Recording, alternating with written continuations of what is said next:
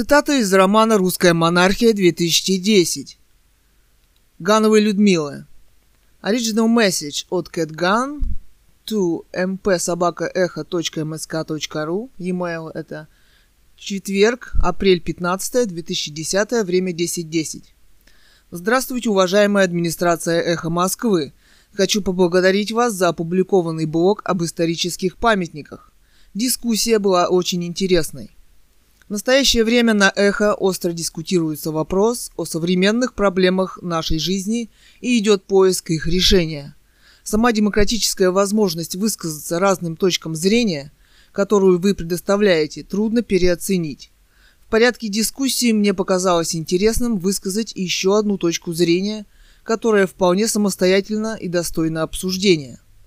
С уважением Цурикова Екатерина. Блог по горячим следам мореходов живых и экранных, что пробили нам путь через рифы, туманы и льды. Цитата В. Высоцкого. Бог. ВВ Путина долгое время занимал поиск национальной идеи, точнее ее отсутствие в России после либеральной революции 1991 года. Многие вопросы современной жизни в России, как отмечают многие участники дискуссии на «Эхо», связаны с поисками преемника президента. Нельзя вместе с тем не замечать колоссального расслоения общества на небольшую прослойку богатых и супербогатых и бедных. Отсутствие в России среднего класса, на котором, собственно, и держится капитализм. Коррупция, отсутствие работы для многих слоев населения, вымирание как класса крестьянства и одновременно значительный импорт сельхозпродукции – но у России есть еще одна историческая возможность обратиться к собственному традиционному способу управления государством – царской власти. Думается, что вряд ли кто-то решится утверждать, что все последующие за Лениным преемники власти смогли построить после казни Николая II светское государство, сравнимое с его империей и ее процветанием. Ушли из нашей печати – и критики, и постоянные сравнения с 1913 годом. Сравнивать последующим оказалось нечего. Есть в международной жизни и очень вдохновляющий момент, к которому нам следует присмотреться. История правления испанского генерала Франко, диктатора и вождя. Многие знают еще из советской истории и кадров хроник, что в 1936 году господин Франко встал во главе военно-фашистского мятежа, в этом ему экономически помогли Гитлер и Муссолини, а после его победы в 1939 году был провозглашен пожизненным главой Испании, то есть вождем фюрером. И нечасто упоминалось, что король Испании Альфонс XIII был свергнут еще в 1931 республиканским переворотом, у которого тоже было очень много проблем, в том числе казни буржуазии и умников, то есть интеллигенции. Установление порядка самим генералом вылилось в массовые казни и концентрационные лагеря. Однако удивительно то, что в традиционном облике Франка, сопоставимом для некоторых с Гитлером и Сталиным, отчетливо прослеживается и другая очень важная сторона его политической деятельности, которая длилась 36 лет. В 1969 году он объявил вдруг своим преемником Хуана Карлоса I из династии Бурбонов – внука Альфонса XIII, которому тогда было 9 лет. В 1977 году он провел закон о, престоло, о престолонаследии в соответствии с исторической испанской традицией страны. Декретом от 22 июля 1969 года будущим королем Испании был действительно объявлен Хуан Карлос Бурбон, который и стал королем после смерти Франка. Хуан Карлос I и сейчас является ее королем и одним из популярнейших людей в мире. Испания во многом процветающая страна, ее не будоражат постоянные поиски преемника, власти и их борьба, катастрофы революций. Ее посещают десятки миллионов туристов в год. Конечно, там есть свои современные проблемы. Может быть, нам, россиянам, в кавычках, тоже сейчас следует задуматься о возможности своего приобщения к нашей русской – исторической традиции, престола наследия царской власти. Нельзя отрицать, Россия успешно развивалась во время правления династии Романовых. Среди наследников Николая II должен найтись человек, который захотел бы взять на себя управление российским государством. А Владимиру Путину и Дмитрию Медведеву, может, стоит присмотреться к тому из них, который, по их мнению, может это сделать. Письмо на эхо Москвы. Здравствуйте, администрация сайта. У вас на эхо на самом деле отсутствуют репортажи с мест. Даже Миша Самарский постоянно пишет на абстрактные темы, в кавычках, начиная с воспоминаний с двух-трех лет и заканчивая очень банальными рассуждениями об искусстве кино. Почти каждый день он присутствует на сайте. Даже мой первый блог, который был опубликован с таким трудом, провисел у вас всего несколько часов и был почему-то поспешно убран, хотя вы, наконец, все же согласились, что это провинциальный репортаж. Нет ни одного репортажа с мест, в кавычках, и у господина Немцова, Лимонова, Гонопольского, Хакамады и так далее. Сначала вы меня хотели сделать обывателем, в кавычках, а теперь вот журналистом-репортером. Что будет в следующий раз? Я готова освоить все профессии, которые вы от меня вдруг начинаете требовать. Вместе с тем, вы не должны отрицать, что господин Лимонов постоянно выкладывает свои блоги через день-два, а то и два раза в день. Потрясающая революционная активность. Причем там содержатся оскорбления действующей власти, самое неуважительное отношение к ней. И, собственно, вообще отсутствуют дискуссии на современные проблемы в обществе. Похоже, что он для себя и за всех нас уже все решил – Тема власти в России и скорых президентских выборов совсем не абстрактная тема, а очень назревшая и больная. Похоже, вы не заметили того места в моем втором блоге, где я писала о республиканской Испании, в которой республиканцы, столь любимые советской властью, на самом деле вырезали в занятых областях всю буржуазию местную и всех умников, то есть интеллигенцию. О себе не подумали? Господин Лимонов постоянно занимается политической конъюнктурой, ведь те политики, которые сейчас стоят у власти, были когда-то с ним в хороших отношениях. Он начал с Ельцина и других и много от этого получил. Он и сам этого не скрывает. Ведь Бог предполагает собственные мысли человека и только в связи с этим ценен. Он не должен писаться, как у Лимонова или Немцова по заказу. Где же тогда в нем будут находиться современность и реальность в обществе? Я всего лишь предложила подумать о возможности возвращения монархии в Россию, как это произошло в Испании в 1975 году. Похоже, и здесь вы уже все за всех решили. Вы оказались против Николая II и его возможного наследника, насильственно расстрелянных в Сибири.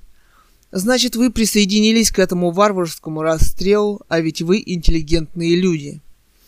Вы отказались донести эту мысль до действующей власти Владимира Путина и Дмитрия Медведева, которых, как было написано в моем блоге, возможно, мог бы заинтересовать этот вариант развития власти в России и передачи ее одному из наследников Николая II.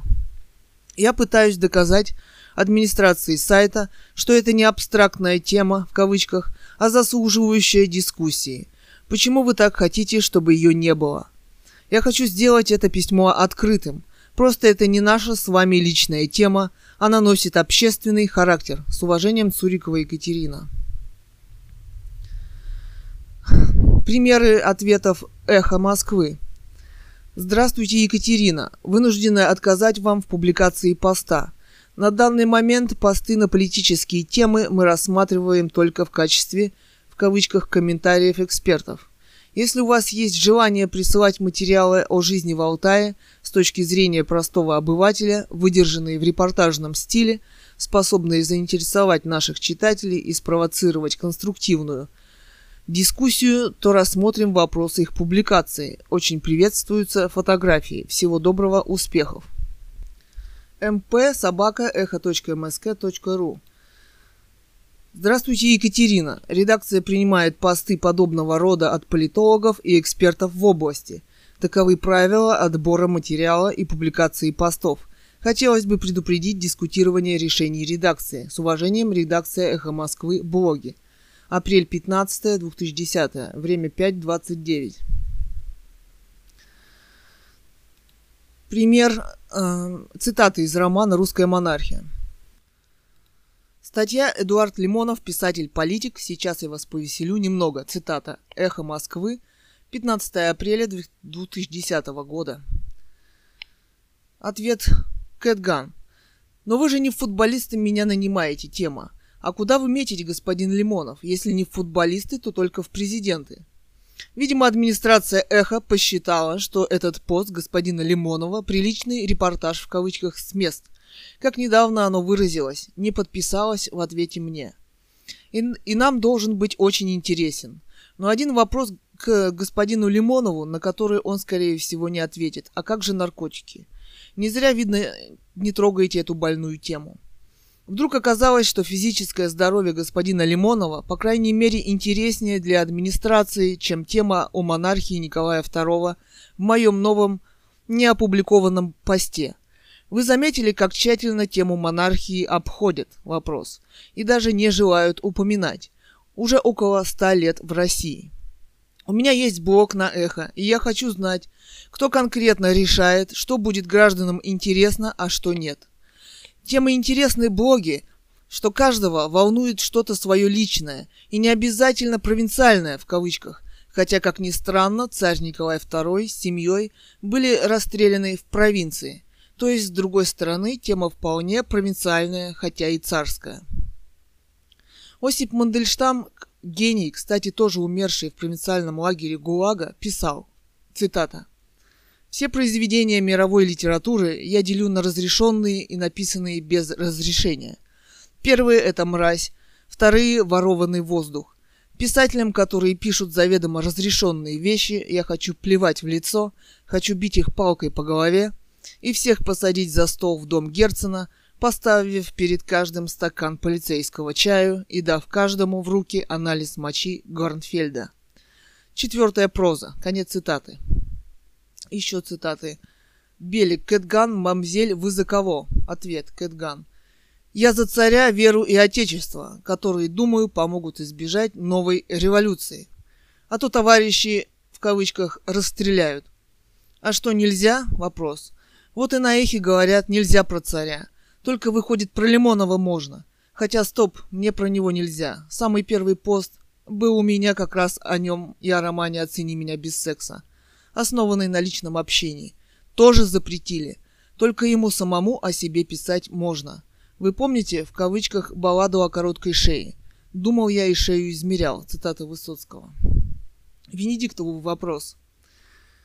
Вынуждена снова к вам обратиться в связи с неопубликованием моего второго блога. Отказ был без подписи. Тема блога важная и дискуссионная о монархии Николая II и о возможности монархии в нашей стране по примеру Испании. О Николае II у нас запрещено говорить сто лет. Почему после «либеральной» в кавычках революции это также невозможно? Вопрос. Неужели измерение шеи господином Лимоновым важнее? Вопрос. Письмо. Кэтган. Здравствуйте, администрация сайта Эхо. Я не собираюсь дискутировать с редакцией по вопросу русской и испанской монархии. Но вы мне сказали, что подобная статья может быть принята от экспертов и политологов в данной области. Но вы сказали неправду. Вы постоянно принимаете подобные в кавычках статьи от господина Лимонова практически через день, который, имея образование 8 классов, не является ни экспертом, ни политологом.